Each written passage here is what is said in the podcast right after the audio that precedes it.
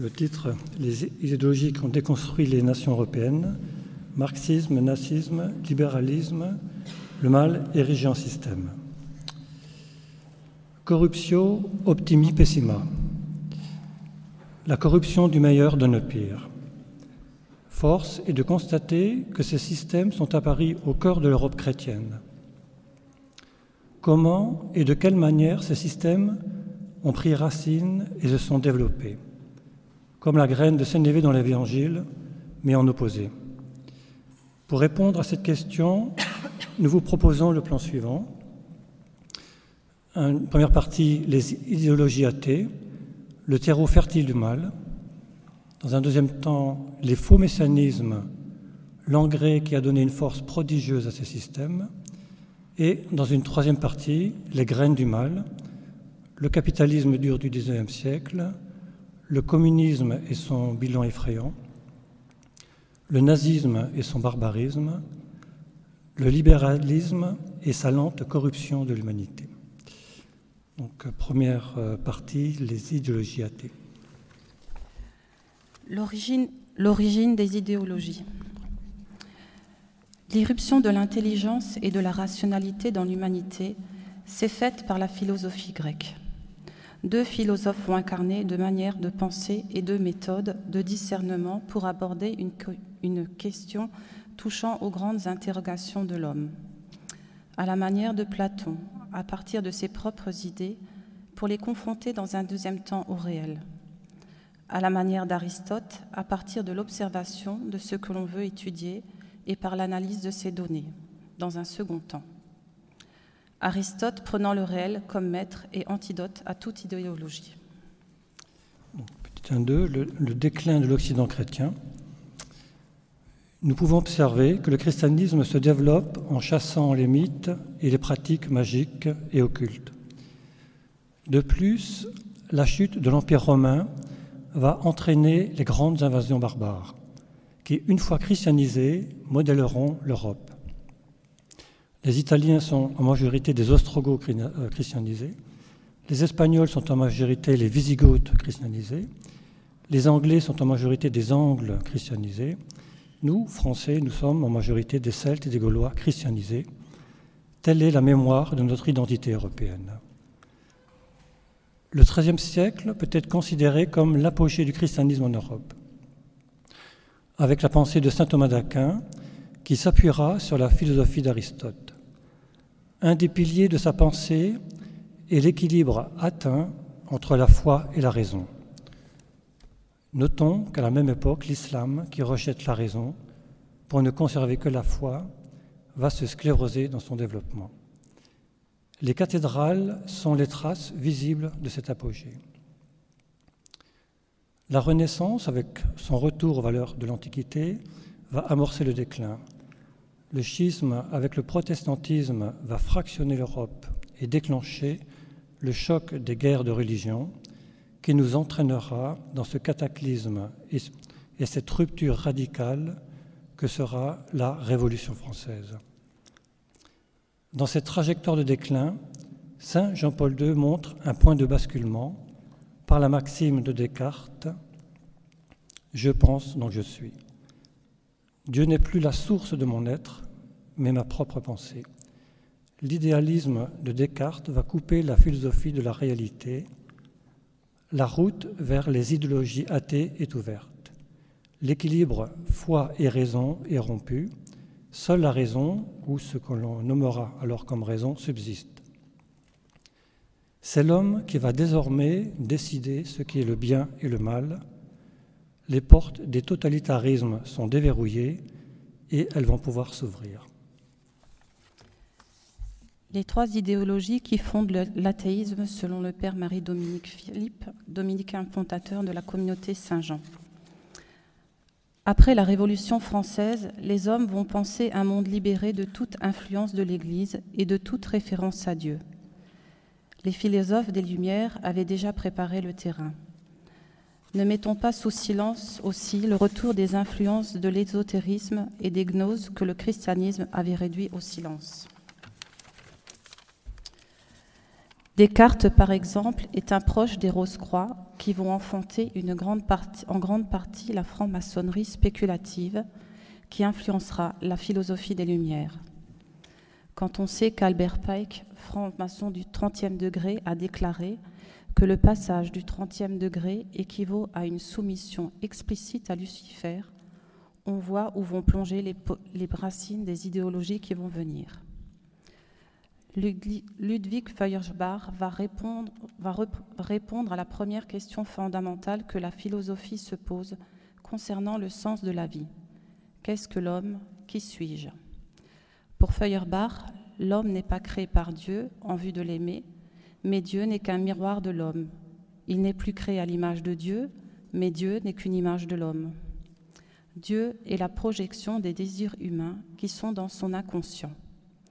Nous avons là une invention radicale de l'anthropologie chrétienne. Pour reprendre une des expressions tirées du livre du cardinal de Lubac, Le drame de l'humanité athée, l'homme est dépossédé de quelque chose qui lui appartient par essence au profit d'une réalité illusoire. Il déclare encore Le tournant de l'histoire sera le moment où l'homme prendra conscience que le seul Dieu de l'homme est l'homme lui-même. Deux de ses grands disciples seront Marx et Engels. Nous pouvons donc considérer Feuerbach comme le père spirituel du marxisme, mais également comme la première pierre fondatrice de l'athéisme. Deuxième philosophe de prélecture, le père Marie-Dominique Philippe. Thomas Huxley, c'est un philosophe et biologiste euh, anglais, va répondre à la question de l'origine de l'homme. Pour cela, il va transformer les travaux de Darwin sur l'évolution des espèces, qui restaient globalement des hypothèses, en une idéologie de l'évolution avec des certitudes. Nous basculons dans le scientisme. Voilà ce que déclare Huxley, tiré du, du livre du cardinal de Lubac. L'humanité du XIXe siècle, qui est devenu adulte, n'a plus besoin de Dieu. Et les progrès de la science et de ses lois naturelles mettent Dieu dans le rôle de spectateur sans action. La théorie de l'évolution n'est plus une hypothèse, mais un fait incontestable. Cette théorie de l'évolution idéologique va avoir une influence considérable. Pour l'athéisme, la science a percé le mystère de l'origine de l'homme. Troisième philosophe, Auguste Comte, philosophe français, va répondre à la question quelle finalité pour l'homme? Quel est le destin de l'humanité? Il va dépasser la simple critique du christianisme. Il veut construire une nouvelle humanité sur une base scientifique. Ce sera le positivisme. Bâtir une civilisation où l'homme est central, sans trace de Dieu, en lui donnant une cohérence de la pensée il va donner une nouvelle interprétation de l'histoire, la petite enfance de l'humanité, correspondant selon lui à l'âge théologique où le mythe domine. C'est le petit enfant qui croit au Père Noël. L'adolescence de l'humanité correspondant à l'âge métaphysique, toujours selon lui, où l'homme cherche des réponses dans l'au-delà avec sa raison. Et enfin, l'âge adulte de l'humanité, correspondant au positivisme, où les réponses que l'homme se pose sont solutionnées par la science. Le positivisme est alors considéré comme la religion ultime de l'homme. L'espérance chrétienne est remplacée par l'espoir de la science qui seul peut rendre l'homme heureux. Pour Auguste Comte, Dieu est parti sans laisser de traces. Ayant répondu aux trois questions Qui suis-je D'où je viens Où je vais l'humanisme athée pose ses fondements, ses fondations comme un système de vie en cohérence avec les, interrogations de l'homme. Les quatre idéologies qui vont donner corps et puissance à l'athéisme, toujours selon le père Marie-Dominique Philippe. Karl Marx, comme nous le verrons avec le communisme, son influence sera énorme pour l'Europe et pour le monde. Pour lui, le bonheur ne réside, que par la possession des moyens de production par le peuple. Friedrich Nietzsche a été un adversaire acharné du christianisme. En parlant du crucifié sur l'arbre de la croix, il déclare L'arbre le plus venimeux de tous les arbres est une malédiction pour la vie. C'est toujours tiré du livre du cardinal de Lubac. Ces attaques antichrétiennes visent l'élite intellectuelle de l'époque et vont faire des ravages. La morale chrétienne, basée sur l'humilité et la douceur, lui est insupportable. Pour lui, Dieu est l'obstacle majeur qui empêche l'homme de se développer. Il va alors plébisciter un retour aux valeurs du paganisme. Il développera le concept du surhomme. La mort de Dieu est nécessaire pour permettre à l'homme de s'élever. Dieu est mort, vive le surhomme. À titre d'exemple, le poète autrichien Rainer Rilke, après une lecture enthousiasme des écrits de Nietzsche, déclare Celui qu'on adore comme le Messie fait du monde entier, entier un hôpital. Il appelle ses enfants et ses bien-aimés les faibles, les malheureux, les infirmes. Et les forts, comment pourrons donc nous monter, nous, si nous prêtons notre force aux malheureux, aux opprimés, aux coquins paresseux dépourvu de sens et d'énergie. Qu'il tombe, qu'il meure seul et misérable. Soyez dur, soyez terrible, soyez sans pitié. Vous devez vous porter en avant.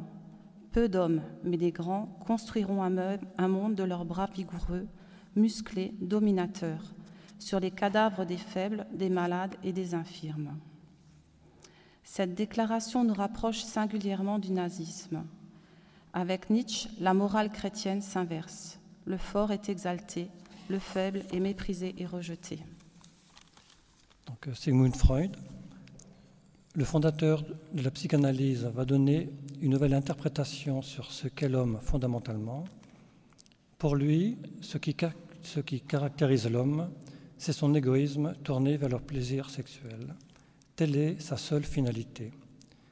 Il va totalement déculpabiliser le plaisir sexuel pour lui, l'amour gratuit n'existe pas. Nous nous retrouvons là encore à l'inverse de la morale chrétienne. Son influence va être considérable sur nos sociétés occidentales du XXe siècle et jusqu'à nos jours. Et pour terminer, Jean-Paul Sartre va faire de la liberté une absolue, la liberté coupée de toute morale et de toute responsabilité. Ce qui compte, c'est mon choix. Pour lui, la nature humaine n'existe pas. À partir de lui, le processus de déconstruction de l'homme va s'accélérer. Nous sommes toujours dans ce processus de déconstruction dont la théorie du gender en est une partie visible. Un autre Jean-Paul, déclaré lui déclaré saint lui par contre, affirmera L'origine du mal est une corruption de la liberté. Saint euh, Jean, Jean-Paul II, tiré de son livre. Les faux. Avec ces idéologies athées, nous avons un terreau fertile dans lequel les totalitarismes vont pouvoir pousser. Mais comment expliquer leur développement fulgurant, comme cela a été le cas pour le communisme et le nazisme? Quel est cet engrais qui a permis à ces plantes de pousser si vite? Pour répondre à cette question, nous nous, tournons vers le père Édouard Marie Galaise. C'est un religieux de la communauté Saint-Jean qui a écrit une, thèse intitulée Jésus et son Messie. Cette thèse a été vulgarisée par Ondo Lafontaine avec son livre Le grand secret de l'islam. Sa thèse vise à démontrer que l'islam n'a pas été créé par Mohammed, mais que son origine est un groupe qui se revendique et juif et chrétien. Le père Galèze les appelle les judéo-nazaréens. Pour lui, l'islam est une construction postérieure à Mohammed, modelée par les califes à partir des enseignements et des croyances de ces judéo-nazaréens. Mais comment expliquer alors le développement fulgurant de l'islam dès le 8e siècle? Voici la réponse qu'il donne. Le christianisme apporte dans l'histoire une chose tout à fait inédite pour les hommes de l'époque la notion de salut avec l'existence possible d'un monde où le mal est vaincu et non agissant. L'islam va reprendre ce messianisme qui donne une force extraordinaire, mais sans la rédemption du Christ. Le mal n'est plus le péché, mais l'autre, celui qui n'est pas musulman. Les grands totalitarismes du XXe siècle vont être eux aussi de faux messianisme et fonctionner de la même manière. le communisme avec son paradis socialiste, où le mal est vaincu par l'élimination du bourgeois, la rédemption par la classe. Le nazisme avec son règne de mille ans, où le mal est vaincu par l'élimination du juif et des sous-hommes, c'est la rédemption par la race. Le capitalisme avec ce qu'on appelle le mythe du progrès, l'avènement d'un monde meilleur par la science, c'est-à-dire la rédemption par la technologie. Donc, euh, troisième euh, partie, ces graines du mal qui ont été plantées. Donc, le capitalisme dur du XIXe siècle. Le père fondateur reconnu du capitalisme dit dur du XIXe siècle est l'économiste écossais Adam Smith. En réalité, le capitalisme avait déjà commencé à l'état embryonnaire dès la Renaissance avec les commerçants italiens. Il va prendre de l'essor après la découverte de l'Amérique avec le commerce dit triangulaire. On emprunte de l'argent pour faire une expédition qui consiste à acheter des marchandises, à aller en Afrique pour les échanger contre des esclaves, aller en Amérique pour vendre les esclaves, revenir, rembourser ses dettes et garder son profit. Nous pouvons déjà remarquer que la morale chrétienne n'avait plus, grande préoccupation pour les marchands en ce temps-là. Adam Smith va poser quelques principes simples pour le capitalisme. Sa vision de l'homme. Pour lui, ce qui est premier et déterminant chez l'homme, c'est son égoïsme. Nous retrouvons à nouveau une inversion avec le christianisme. Le péché de l'égoïsme qu'il faut combattre dans le christianisme devient la pierre angulaire dans le capitalisme. Pour Adam Smith, la somme des intérêts personnels concourt au bien collectif. Un autre principe sera son concept de main invisible. Comme pour le système solaire, où les astres s'équilibrent avec des forces invisibles, il pense que cette main invisible équilibrera son système. Un autre principe de base sera la division du travail, d'où découlera le travail à la chaîne. Ces principes posés, il n'y aura dans le capitalisme qu'une seule règle, à savoir qu'il n'y a aucune, c'est la liberté absolue. Les conséquences du capitalisme ne se traduiront pas sur le découpage géographique de l'Europe, mais à l'intérieur de chaque pays, et ces effets seront désastreux. Nous allons assister à l'exode rural massif et à la misère ouvrière dans les grandes villes. En fait d'équilibre, l'application du capitalisme va, provoquer la richesse d'une petite minorité et l'extrême pauvreté d'une majorité. À titre d'exemple, à Liverpool, l'espérance de vie en 1830 est descendue à 28 ans. Il faut remonter aux périodes des grandes pestes noires pour retrouver un équivalent. Si le capitalisme n'a pas eu de répercussions directes sur les découpages géographiques de l'Europe, il va en avoir à l'échelle mondiale par la colonisation. Quelques pays européens vont se transformer en empires à l'image de l'Angleterre, de l'Allemagne, la Belgique et la France. Le communisme. Le péché de, cupidité à la base du capitalisme va entraîner en réaction le péché d'envie, qui sera un des moteurs essentiels du communisme, selon le père Marie-Dominique Philippe le balancier de l'histoire va revenir en sens opposé avec une force extraordinaire et dévastatrice. Nous pouvons trouver dans l'histoire des traces embryonnaires du communisme dont Sparte dans la Grèce antique est un exemple.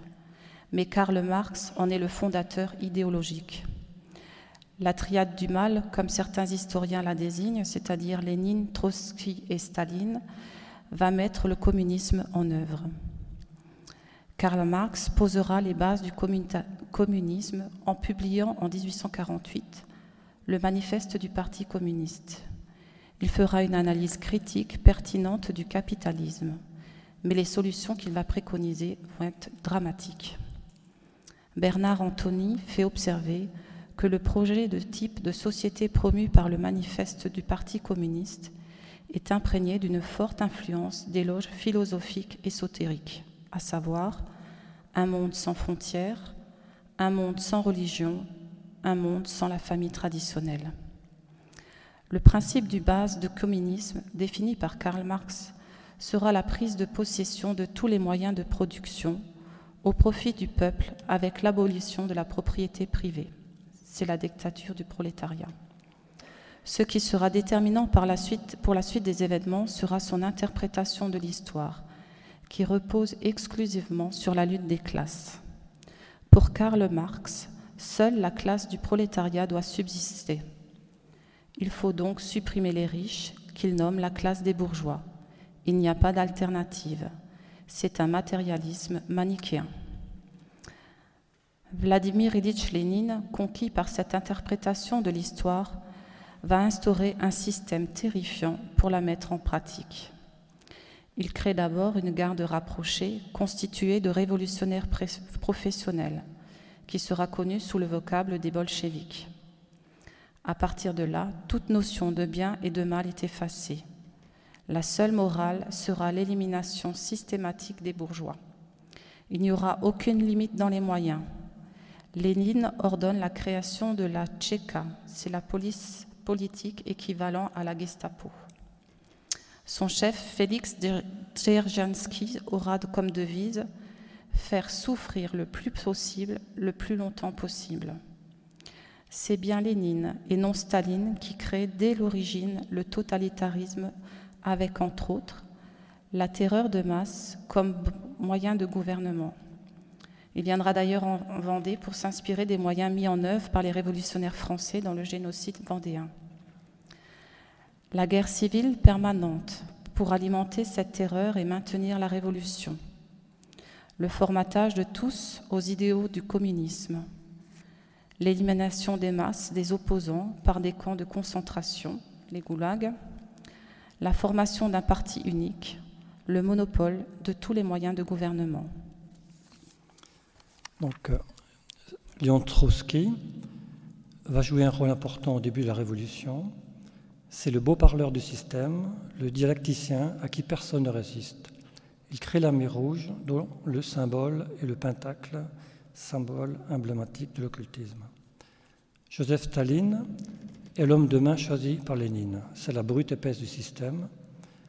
À la mort prématurée de Lénine en 1924, Staline, l'ancien séminariste, lui succède et va donner à ce totalitarisme une envergure mondiale dont le bilan, est effrayant. Après la chute du communisme soviétique, les historiens ont pu accéder à la plupart des archives. L'historien français Stéphane Courtois, dans son livre Le livre noir du communisme, en fait un premier bilan chiffré qui n'est encore, selon l'auteur, qu'une approximation minimale. URSS, 20 millions de morts. Chine, 65 millions de morts. Vietnam, 1 million de morts. Corée du Nord, 2 millions de morts et le régime n'est pas tombé. Cambodge, 2 millions de morts. Je crois que ça correspond au, quart ou au, tiers de la population. Europe de l'Est, 1 million de morts. Amérique latine, 150 000 morts. Afrique, 1,7 million de morts. Afghanistan, 1,5 million de morts. Soit au total près de 100 millions de morts à vrai dire, selon Stéphane Courtois, Stéphane Courtois pense que la réalité avoisine plus les 140, voire les 150 millions de morts. Le communisme a été par essence un athéisme militant. Il nous faut évoquer le cas de l'Ukraine.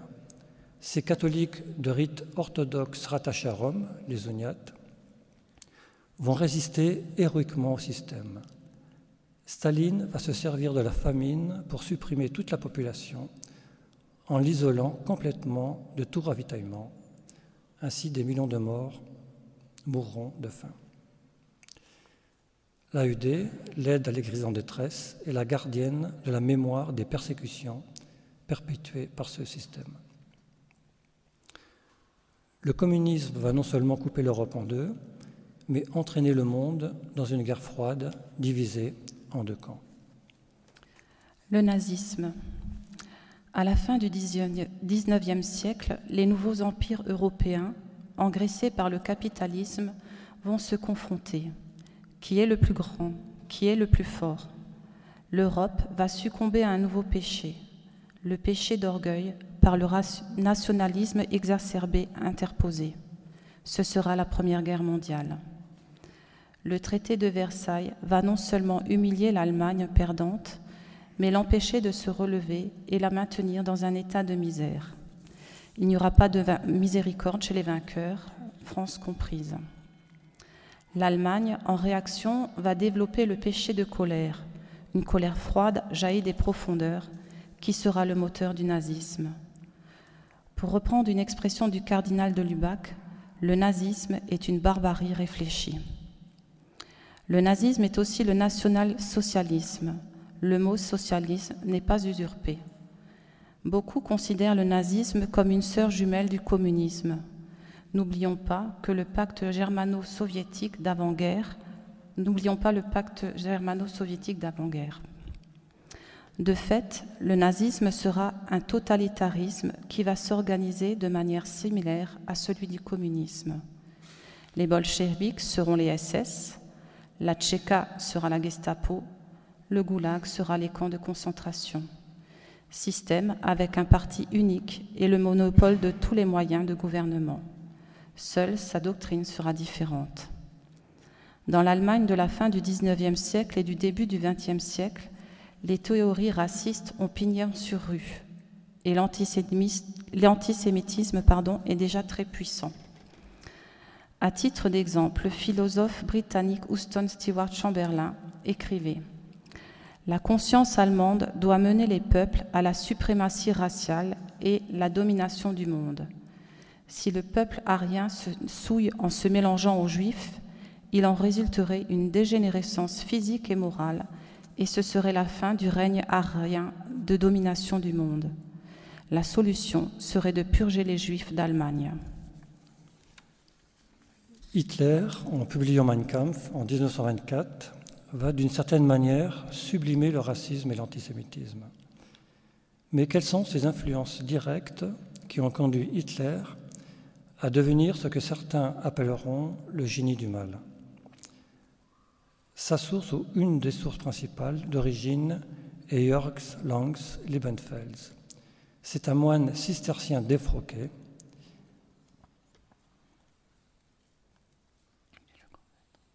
Défroqué. Il est le grand maître, il est le grand maître ésotérique des Nouveaux Templiers, secte dont il est le fondateur. Sa doctrine est la suivante. Dans un scénario des origines de l'humanité, les Ariens, mi-homme, mi-dieu, ont été déchus de leur statut par un sang impur. Il enseigne que bien plus tard, des peuples germaniques ont, grâce à de strictes lois raciales, réussi à retrouver les traces de la nature divine de leurs ancêtres. Ces lois, détruites par le christianisme, doivent être restaurées pour permettre de faire émerger en Allemagne une nouvelle génération de la race supérieure destinée à dominer le monde. L'ennemi, l'obstacle à abattre, est le sang impur juif. Subjugué par cette doctrine, Hitler va être initié à l'ésotérisme par Dietrich Eckart, adepte d'une loge dite de Thulé, dont l'emblème est l'ancêtre de la croix gammée. Hitler va progressivement s'identifier comme le messie de cette, nouvelle, de cette nouvelle religion. Son génie ou sa folie va être d'entraîner, voire d'envoûter le peuple allemand et d'arriver au pouvoir démocratiquement.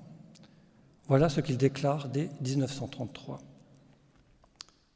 Pour le peuple allemand, la religion est capitale.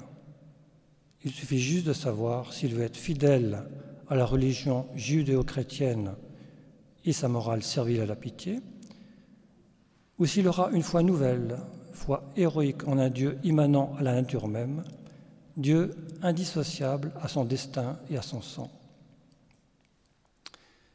Ses proches directs sont tous imprégnés de cette mystique ésotérique. Rudolf Hess numéro 2 du régime, vivait comme un moine entièrement tourné vers l'ésotérisme. Heinrich Himmler, le maître d'œuvre des camps de concentration et le chef des SS, va créer une université de l'occulte dans un château en Westphalie où l'élite des SS deviendront comme des prêtres de la nouvelle religion. Quand Adolf Hitler arrive au pouvoir, il va mettre en œuvre les moyens pour purifier le peuple allemand. Ce sera, sommairement, par ordre chronologique, la stérilisation des handicapés allemands, des handicapés et allemands déficients, les épileptiques rentrant dans cette catégorie, soit 400 000 personnes,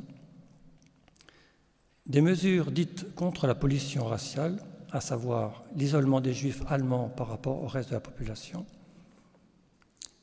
la suppression des enfants handicapés en dessous de 13 ans, l'extension de la suppression ensuite à tous les handicapés. Les chambres à gaz ont été élaborées en premier dans les hôpitaux psychiatriques, soit environ 75 000 handicapés supprimés. Lors de l'invasion des pays de l'Est, la suppression de tous les hommes inaptes au travail, le projet de stérilisation de millions de Slaves considérés comme un peuple inférieur. La suppression de tous les handicapés des pays de l'Est. La suppression de tous les juifs des pays de l'Est. Et la solution finale sera la suppression de tous les juifs d'Europe. Des procédés scientifiques seront utilisés pour une élimination de type industriel, soit 6 millions de juifs tués le nazisme entraînera le monde entier dans une guerre mondiale totale dont le bilan est estimé à 60 millions de morts. Le libéralisme. Après la Deuxième Guerre mondiale, l'Europe veut repartir sur des bases nouvelles et oublier le traumatisme qu'elle vient de vivre. Plutôt que de revenir à Dieu, elle va succomber à deux nouveaux péchés. Le péché de gourmandise et le péché de luxure ce sera la société de consommation et de plaisir. Le capitalisme dur du XIXe siècle s'est adouci par des lois sociales pour devenir le libéralisme. Mais nous allons assister à une connexion entre le libéral et le libertaire. Reprenons les trois observations que faisait euh, Bernard Antony au sujet du manifeste du Parti communiste et des influences des loges philosophiques ésotériques un monde sans religion.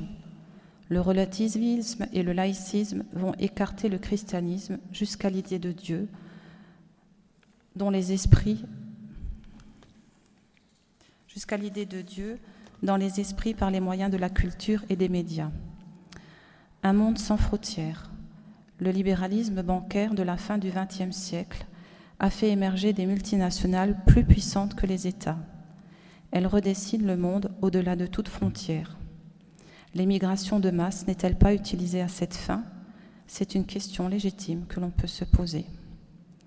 Un monde sans la famille traditionnelle. Nous connaissons tous les lois de la famille du XXe siècle, comme des dominos qui tombent en cascade.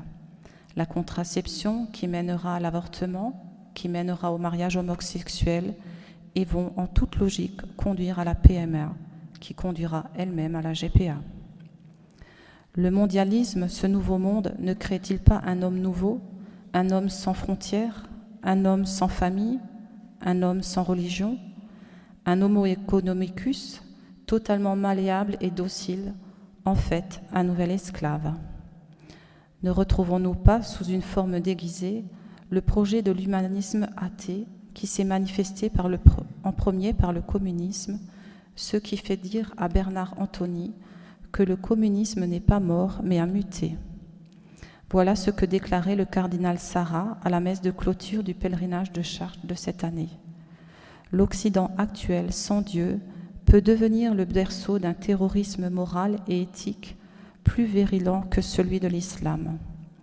Dans son livre Mémoire et identité, Saint Jean-Paul II dit Les bases mêmes de la morale humaine impliquant la famine et propageant la permissivité morale, les divorces, l'amour libre, l'avortement, la contraception, la lutte contre la vie dans sa phase initiale comme dans son déclin, sa manipulation. Ce programme se développe avec d'énormes moyens financiers, non seulement dans chaque nation, mais aussi à l'échelle mondiale. Il peut en effet disposer de grands centres de pouvoir économique par lesquels il tente d'imposer ses conditions aux pays en voie de développement. Face à tout cela, on peut légitimement se demander si ce n'est pas une autre forme de totalitarisme sournoisement cachée sous les apparences de la démocratie. En effet, les menaces de l'humanisme athée n'ont pas disparu. Le transhumanisme et les progrès de la génétique sur le génome humain ne laissent-ils pas des portes ouvertes pour un nouveau totalitarisme encore plus terrible que les précédents? Et en conclusion, le communisme a tenté d'éliminer le christianisme en singeant d'ailleurs le christianisme primitif. Le nazisme a voulu détruire le judaïsme par une religion issue du paganisme occulte. L'humanisme athée aboutit à la volonté de faire disparaître le judéo-christianisme, l'âme de l'Europe. Le capitalisme exploite la nature pécheresse de l'homme et nous savons que l'humanisme athée n'étant pas mort, son projet demeure. Après le barbarisme du nazisme et la brutalité du communisme, le désir de créer un homme nouveau avec l'effacement de son histoire identitaire se poursuit par une lente corruption morale que le libéralisme distille à compte-gouttes. Dieu serait-il parti sans laisser de traces, comme l'affirmait Auguste Comte? Peu avant la publication du livre L'essence du christianisme de Feuerbach, qui inaugure la pensée athée, la Sainte Vierge va inaugurer son temps marial. En 1830, à la rue du Bac, elle dévoile à Sainte Catherine Labouré son arme décisive, son cœur immaculé. À la veille du cataclysme du communisme en 1917, elle confirmera le triomphe de son cœur immaculé au petit berger de Fatima.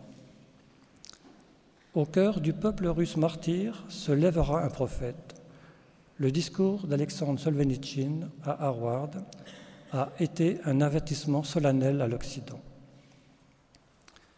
Avant que les thèses socialistes ne soient mises en application, Léon XIII inaugure la doctrine sociale avec son encyclique Rerum Novarum.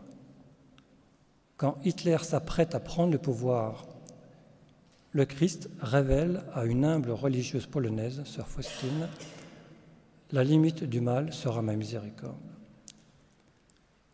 Ne nous faisons pas trop d'illusions sur des solutions politiques.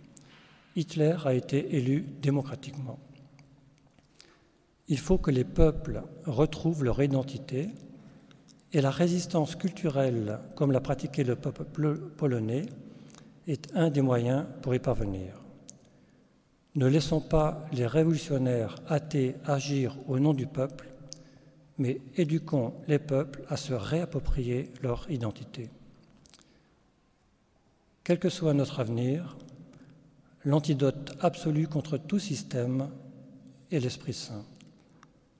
Où trouver l'Esprit Saint, sinon près du cœur immaculé de Marie Et l'Esprit Saint, avec le cœur immaculé de Marie, donne le Verbe fait Lors de la messe, quand le prêtre dit Voici l'anneau de Dieu qui enlève le péché du monde.